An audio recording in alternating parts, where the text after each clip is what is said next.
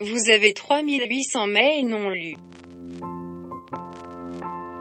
Bonjour à toutes et à tous. Vous écoutez Vivement lundi, le nouveau podcast du temps qui répond aux questions que vous vous posez sur le monde du travail avec des coachs, des psychologues et autres experts. En télétravail, dans un espace de coworking, dans un bureau, sur le terrain, peu importe où nous travaillons. Notre métier occupe une grande partie de notre temps, mais aussi, bien souvent, de notre esprit. Je suis Julia Yunman, et pour plonger dans le quotidien de votre travail le mieux possible, j'ai décidé de partir de situations fictives, mais proches de celles que vous pouvez vivre. Aujourd'hui, vous êtes mal à l'aise. Au travail, un de vos collègues a fait une blague douteuse. Embarrassé, vous n'avez pas réagi. Depuis, vous vous demandez si vos collègues LGBTIQ se sont sentis blessés et s'il faut intervenir. Alors vous vous interrogez, comment instaurer et entretenir un climat inclusif au travail C'est ce à quoi nous allons tenter de répondre dans l'épisode d'aujourd'hui avec Lorena Parini, professeure associée à l'Institut des études genre à l'Université de Genève. Elle a notamment réalisé une étude intitulée Être LGBT au travail en collaboration avec la Fédération genevoise des associations LGBT. Avant tout, un petit rappel de vocabulaire. LGBTIQ+, signifie lesbienne, gay, bisexuel, transgenre, intersexe, queer et toute autre personne qui se sent appartenir à cette communauté. Et le mot cisgenre, aussi mentionné dans cet épisode, désigne une personne qui s'identifie avec le genre assigné à sa naissance.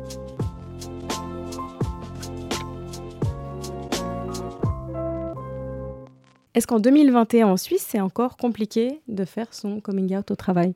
Oui, ça peut être encore euh, compliqué, difficile. Dans la recherche qu'on a fait en 2014-2015, il y a un peu moins de la moitié des personnes qui ont répondu qui sont euh, visibles ou out, comme on dit en jargon, euh, au travail. D'autres sont partiellement out, ça veut dire qu'ils ont annoncé ça ou montré ou parlé de ça à quelques collègues en qui ils et elles ont confiance.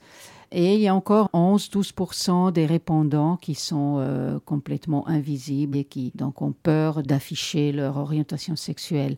Cela peut venir aussi d'une décision de la personne qui ne souhaite pas dévoiler euh, sa vie privée, sa vie sentimentale, sa vie familiale.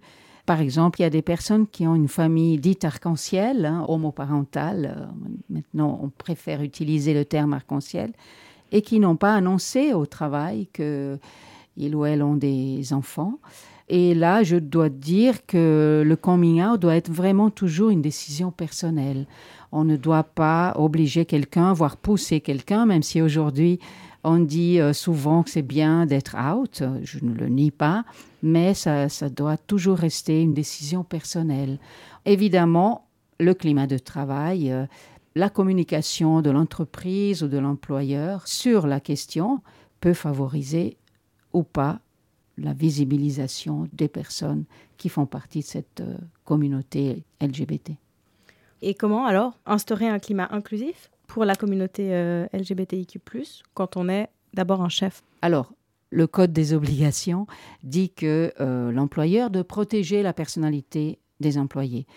Qu'est-ce que ça veut dire la personnalité? C'est un terme très générique. Mais ça peut être aussi justement le fait d'avoir une certaine prévention, voire un, regard euh, sur les discriminations possibles. Cela peut être discrimination de genre, discrimination sur la base de l'orientation sexuelle, par exemple, mais d'autres discriminations aussi, raciales ou, autres.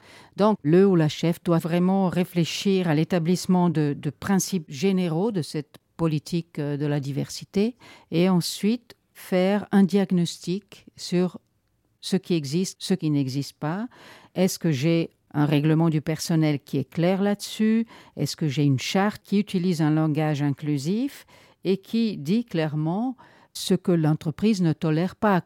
Sexisme, lesbophobie, gayphobie, on peut même détailler tout ça, transphobie, biphobie, ou alors tout simplement LGBTphobie. Enfin, que le cadre soit clair que le cadre soit visible aussi sur le site Internet ou sur l'intranet. On peut aussi instaurer par exemple un dispositif d'alerte, désigner une personne et on fait savoir euh, publiquement euh, que euh, cette personne est la personne de référence si on subit une discrimination.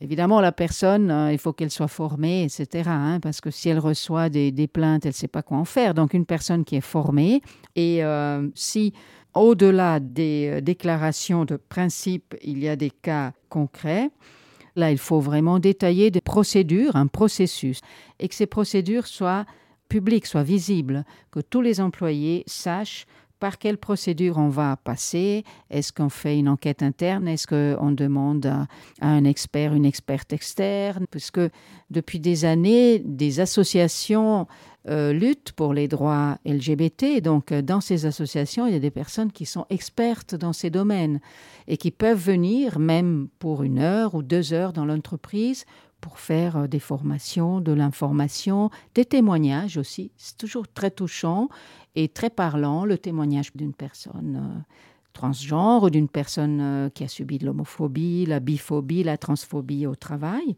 Donc il y a des outils qui existent. J'aimerais signaler par exemple que la Fédération genevoise des associations LGBT a euh, rédigé un guide des bonnes pratiques à l'intention justement de tout cadre euh, qui a responsabilité.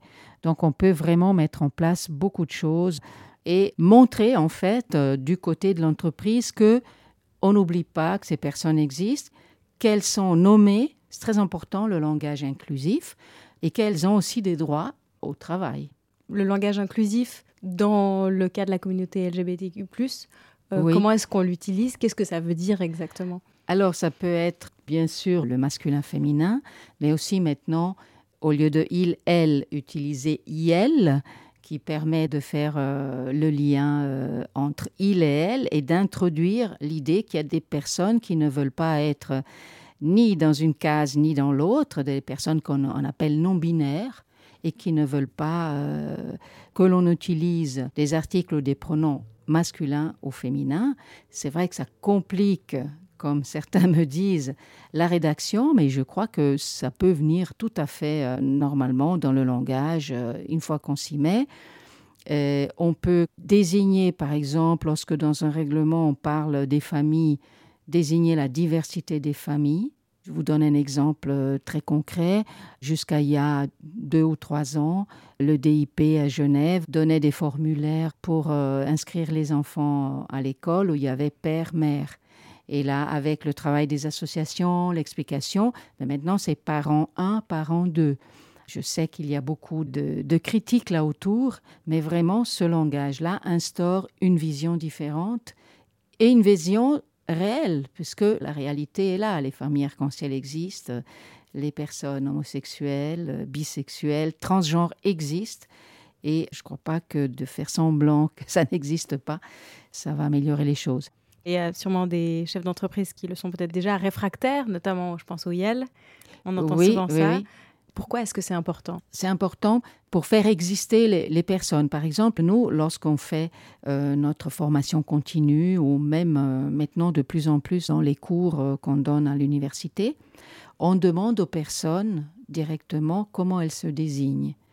Et on constate que de plus en plus, certaines personnes disent moi je suis YEL, c'est-à-dire je suis non je veux pas qu'on me case dans l'une ou l'autre des cases masculin-féminin.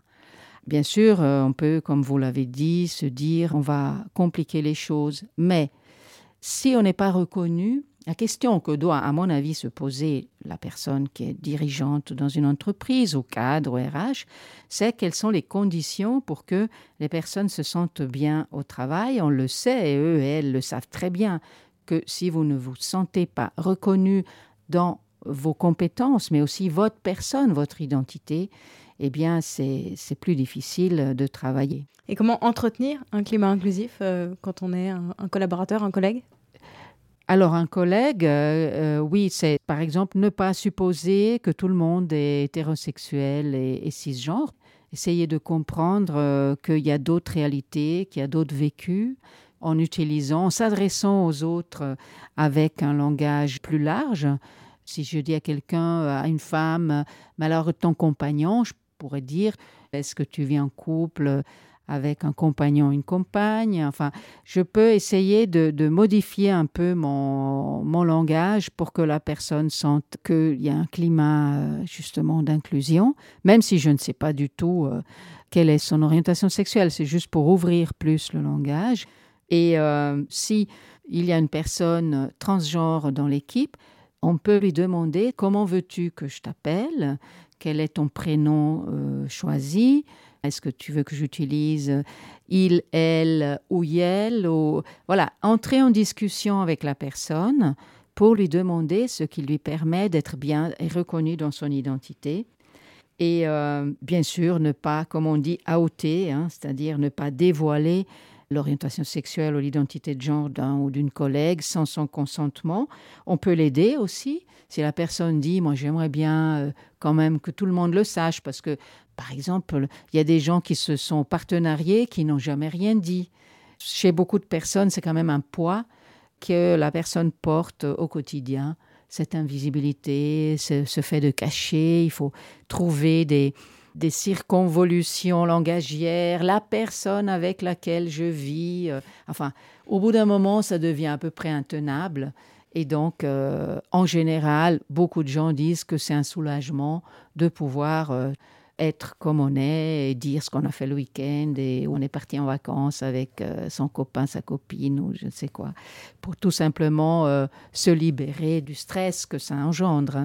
Évidemment, les personnes homosexuelles, bisexuelles, transgenres sont des personnes comme d'autres donc, non pas à être surprotégé forcément, non pas à être mis sur un piédestal. Simplement, il faut qu'elle puisse travailler euh, comme toute autre personne avec euh, la reconnaissance euh, et une protection aussi contre les blagues et les discriminations qu'elle pourrait éventuellement subir au travail. Et quand on assiste à des remarques ou à des blagues homophobes dans sa société ou qu'on en entend parler, comment est-ce qu'on peut réagir? Alors c'est très important d'être ce qu'on appelle des alliés. Être euh, allié, ça peut être intervenir au moment où on entend par exemple des blagues homophobes comme on en connaît tous et toutes, ou des ragots, parce qu'il faut comprendre et savoir que même si les personnes ne sont pas visibles dans le monde du travail en tant que, par exemple, homosexuels, il y a souvent des ragots, il y a des on-dit, etc. Donc on peut intervenir, on peut trouver moyen sans entrer euh, tout de suite en conflit, mais de dire non, moi je ne suis pas d'accord. Ce n'est pas correct de dire ça, parce que lorsque on se donne le droit de ces blagues, etc., ça dépend aussi beaucoup de la réaction des autres. Si les autres rigolent, on devient un peu le ou la bout en train. Ça conforte dans le fait que c'est drôle et tout ça. S'il y en a un ou deux qui commencent à dire euh, non, mais écoute, là, c'est quand même un peu insultant ou t'exagères, là, je crois que exprimer son désaccord, ça va avoir des effets. Et certaines personnes disent ne pas se rendre compte de ce qui est problématique quand elles font une blague. Comment est-ce qu'on explique où se situe la limite? Et effectivement, il est difficile de dire exactement à quel moment on dépasse les bornes. Moi, je dirais qu'en principe, il faut s'interdire de faire des blagues, des commentaires déplacés sur les minorités, quelles qu'elles soient. L'humour euh, caustique, un peu méchant, doit être réservé aux puissants, aux dominants. Et là, on est sûr qu'on ne blesse pas justement les minorités parce que on ne peut pas tout dire sur des personnes qui, par leur appartenance à certaines catégories euh, sociales, sont déjà exposées à la discrimination. Euh, souvent, je prends l'exemple du racisme ou de l'antisémitisme, et là, alors en général, les gens comprennent mieux euh, la blague, soit sexiste sur les femmes, soit homophobe et transphobe, elle n'est pas encore tout à fait entrée dans cette réflexion. Dans notre recherche par questionnaire, on a constaté que les blagues, les insultes sont citées euh, par les répondants comme l'une des manifestations les plus fréquentes d'homophobie, de biphobie ou de transphobie. Au moins 30-40% euh, euh, des personnes disent que quotidiennement, presque, on entend des blagues typiques sur les gays, par exemple, sur leur, entre guillemets, soi-disant efféminement, ce qui est évidemment pas toujours le cas. Tapette, euh, PD, je, vous dis les mots qui sont sortis de notre recherche. hein. Ah, regarde la tapette qui arrive, ou bien un homme gay qui arrive euh, et tous les jours on, on le salue en faisant certains gestes euh, ou certaines imitations du stéréotype en fait du gay. Pour les femmes lesbiennes, c'est plutôt des stéréotypes autour de leur soi-disant masculinité euh, ou alors euh, des blagues euh, sexuelles. Pour les personnes transgenres, c'est aussi très humiliant, par exemple, de ne pas les nommer comme ils ou elles ont choisi, avec un prénom qu'ils ou elles ont choisi. Donc, c'est toutes des micro-discriminations, mais lorsque vous mettez ça ensemble dans une journée de travail et dans une année de travail, ça peut faire vraiment beaucoup et ça peut vraiment amener la personne dans des souffrances au travail parfois assez importantes. Et si on est soi-même concerné, qu'on fait partie de cette communauté et qu'on vit ce genre de remarques ou ce genre de blagues, comment est-ce qu'on peut réagir? C'est compliqué parce que les recherches qu'on a fait justement par questionnaire nous ont dit des choses assez graves, je trouve, c'est-à-dire que les personnes qui ont subi elles-mêmes de l'homophobie, la biphobie, on a demandé, mais est-ce que vous vous êtes plaint à la hiérarchie? Il y a très très peu de monde qui s'est plaint. Et parmi ceux et celles qui se sont plaints, très très peu de monde qui ont dit j'ai été écouté et on a fait quelque chose de concret, on a réagi, on a sanctionné ou alors on a informé, on a très très peu. Donc c'est entre autres à partir de ce constat qu'on s'est dit il faut qu'on fasse une session de formation continue par année et que on fasse peu à peu notre métier, notre boulot de sensibilisation, d'information, de formation. Parce que c'est pas toujours très facile de contrer. En général, on s'entend dire euh, oui, mais tu n'as pas le sens de l'humour. Parfois, on se dit bon, c'est une blague, euh, c'est pas grave. Enfin, il y a différents cas de figure. Par contre, la transphobie et les personnes trans, très très souvent, ça prend des proportions très complexes avec la direction, avec les collègues. Par exemple, euh, quand euh, il ou elle a annoncé qu'il souhaitait faire une transition, ça a devenu quelque chose d'extrêmement compliqué à gérer par l'entreprise. Ça crée, soi-disant, hein, parce que finalement, il n'y a pas plus de complications que ça. La personne, elle reste la même. Elle change de genre, soit elle veut changer de genre aussi sur ses papiers d'identité ou pas. hein. Il y a aussi différentes formes de transition, mais elle veut changer, par exemple, de prénom, euh, etc. Ça ne change pas fondamentalement la personne et, et ses compétences, mais on s'est rendu compte par ces recherches et par des entretiens aussi en profondeur qu'on a fait avec des personnes transgenres que une très très grande majorité des personnes transgenres qu'on a interviewées perdent leur emploi, ne retrouvent plus d'emploi et se retrouvent donc dans des situations financières et professionnelles extrêmement fragiles. Et donc là, il faut vraiment encore plus instaurer une culture euh, de, de l'accompagnement de ces personnes, de la compréhension de qu'est-ce que c'est que la transidentité. Il existe de plus en plus des, formations et des labels pour euh, sensibiliser et distinguer les entreprises à, ces questions euh, LGBTQ+. Est-ce que c'est une bonne idée pour vous ou est-ce qu'il y a au contraire un risque de stigmatiser? La formation, c'est absolument nécessaire. Et donc, ici, à l'Institut des études genre, en collaboration avec la Fédération genevoise des associations LGBT et avec le centre Maurice Chalumeau de l'Université de Genève, on organise cette session annuelle sur un jour et demi. Alors, je crois que vraiment la formation, c'est le pilier. Les labels, je ne suis pas contre, mais il faut vraiment qu'ils soient faits correctement. C'est-à-dire qu'il faut une évaluation sérieuse et une évaluation périodique. Parce que si vous obtenez un label un jour et puis pendant dix ans, il n'y a plus d'évaluation, il n'y a plus de travail fait là autour, la situation peut changer complètement et puis on s'en rend pas compte. euh, Et puis dans dix ans, ce label ne vaudra plus rien. Et donc ici, on est déjà à notre quatrième ou cinquième édition. On a euh, pas mal d'entreprises qui ont envoyé par exemple leur RH, surtout de très grandes entreprises. On a un petit peu plus de mal à toucher les petites et moyennes entreprises, ce qui est compréhensible. C'est un peu notre but euh, pour les prochaines années aussi de toucher des petites et moyennes entreprises qui ont peut-être moins les moyens euh, de s'intéresser à, ces questions, mais c'est très important que, que cette formation soit vraiment très très large. On a l'impression parfois que pour les grandes entreprises, c'est presque une stratégie de communication de se montrer euh, très ouvert, de soutenir tel ou tel événement. Comment faire pour que ça soit pas simplement ça et même ça peut aider à cacher finalement euh, une culture beaucoup moins tolérante? Oui, c'est vraiment un gros problème. C'est toutes les discussions autour de ce qu'on appelle le pinkwashing, donc cet affichage de certaines entreprises c'est très compliqué parce que d'un côté, c'est bien qu'elle communique là-dessus. Après, est-ce que vraiment il y a une politique proactive? Est-ce qu'il y a à l'intérieur des règles claires? Est-ce qu'il y a de la communication? Est-ce qu'il y a une prise en charge des cas? Souvent, on nous dit c'est beaucoup de marketing euh, et peu de choses très concrètes. Mais euh, voilà, après, il s'agit aussi à l'intérieur, s'il y a un groupe de personnes LGBT, par exemple, de faire bouger la direction en s'appuyant sur cette politique soi-disant de tolérance, euh, d'inclusion, etc., tout ce que plusieurs entreprises multinationales euh, affichent, et en même temps de dire, voilà, la réalité est celle-ci, attention à la différence entre une politique d'affichage et une réalité. C'est pas toujours évident, hein, parce qu'il euh, y a quand même des, des, rapports hiérarchiques et des rapports de pouvoir dans une entreprise qui fait que on peut pas tout dire ce qu'on veut, etc. Et certaines sociétés ont des groupes LGBTIQ+ au sein même de l'entreprise. Est-ce que c'est une bonne idée? Alors ça peut être une très bonne idée pour se voir et s'entraider, hein.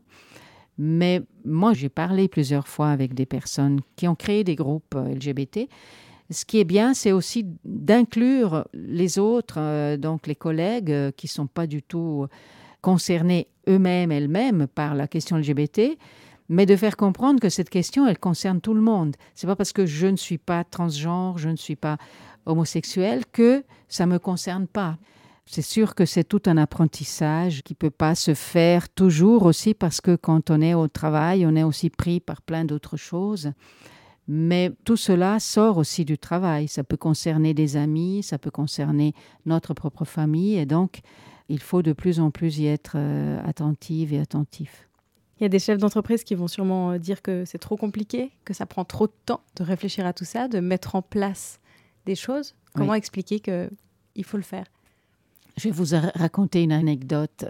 Quand j'étais étudiante, je travaillais pendant les, vacances universitaires pour gagner un peu d'argent et j'ai travaillé dans un bureau où le patron trouvait que mon prénom, Lorena, qui est un prénom euh, à consonance italienne euh, ou espagnole, mais qui n'est pas si compliqué, ben pour lui, ça semblait très compliqué. Et alors, il m'appelait, euh, je ne sais plus, Chantal ou Françoise, etc. Alors, je l'entendais crier depuis son bureau, Chantal Et je me demandais, mais est-ce que c'est à moi qu'il s'adresse? Donc, je lui ai dit clairement que je m'appelais Lorena et que je souhaitais qu'il m'appelle avec mon vrai prénom. Et voilà, maintenant, ça me fait sourire, mais Bien sûr, quand on s'y met pas, les choses sont toujours compliquées, on a plein d'autres choses en tête, etc. Mais je crois qu'un chef d'entreprise, une chef d'entreprise, la, chose numéro un, c'est vraiment le bien-être de ses employés. Si on veut que l'entreprise ou le service public fonctionne bien et que ce qu'on a à faire dans notre travail se fasse le mieux possible. C'est peut-être un peu compliqué de s'y mettre, mais je ne crois pas que c'est impossible. Vous venez d'écouter LGBTIQ, Instaurer un climat inclusif au travail, réalisé en compagnie de Lorena Parini. Cet épisode a été pensé avec Célia Héron et monté par Sylvie Coma. Si vous souhaitez appliquer les conseils de Lorena Parini, en voici quelques-uns à retenir. Si vous êtes chef, soyez proactif. Soyez clair sur ce que votre organisation ne tolère pas. Mettez en place un dispositif d'alerte en cas de discrimination et sensibilisez vos collaborateurs à travers des formations comme chef ou comme employé, n'utilisez pas des mots et ne faites pas des blagues qui peuvent blesser des personnes qui, de par leur catégorie sociale, sont déjà exposées à la discrimination. Ne supposez pas que tout le monde est hétérosexuel. En questionnant un ou une collègue, demandez-lui aussi bien s'il a un compagnon qu'une compagne. Pour aller plus loin, la Fédération genevoise des associations LGBT a réalisé un guide des bonnes pratiques en contexte professionnel. Vous pouvez le trouver sur le site diversité-o-travail.ch. Merci de nous avoir écoutés. Si vous vous posez d'autres questions sur le monde du travail, N'hésitez pas à m'écrire à l'adresse julie.eigenman.ch. Eigenman s'écrit E-I-G-E-N-M-A-2-N. À bientôt!